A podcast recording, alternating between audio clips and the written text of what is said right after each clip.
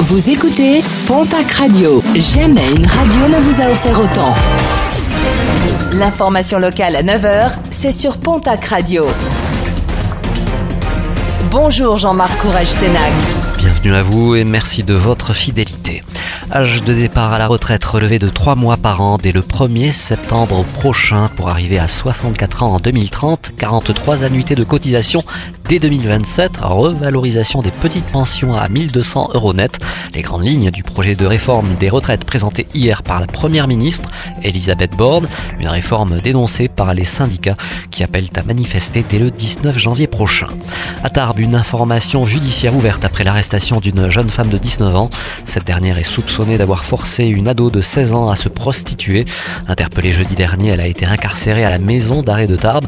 Deux autres personnes ont été placées en garde à vue un client ainsi qu'un autre mineur qui s'occupait à rédiger les annonces de rencontres sur Internet. L'enquête se poursuit. Un jeune homme interpellé en milieu de semaine dernière à Pau suite à un contrôle effectué quartier de Louse des Bois. À la vue des policiers, ce dernier a tenté de prendre la fuite mais a très vite été rattrapé. Sur lui, les policiers ont retrouvé un petit couteau, des stupéfiants ainsi que beaucoup de numéraires. Placé en garde à vue, il a dans la foulée été mis en examen. De prochaines élections programmées au conseil d'agglomération du Grand Hoche. Son président Pascal Mercier a remis sa démission au préfet du Gers pour raison de santé. L'intérim de la présidence est actuellement exercé par le premier vice-président du Grand Hoche, Michel Baylac, maire de Roquelaure et président de l'AMF 32.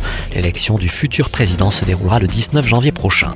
La belle surprise des joueurs du stade toulousain pour le jeune Mathias, hospitalisé depuis un plaquage sévère en décembre dernier lors d'une rencontre UNSS à Tarbes. Plusieurs d'entre eux lui ont rendu visite hier dans sa chambre d'hôpital à Toulouse. Parmi ces joueurs, Julien Marchand, Antoine Dupont, Cyril Bay, Anthony Gelon, Romain Tamax, Sofiane Guitoun ou bien encore Mathis Lebel et Alban Placine. Et puis un mot de sport et de football avec la 18e journée de Ligue 2 qui se jouait hier. Match nul et score vierge entre le Pau FC et l'équipe de Grenoble, 0 partout. Les Girondins de Bordeaux ramènent un nul de camp, de but partout. Au classement, Bordeaux est second, Pau 13e.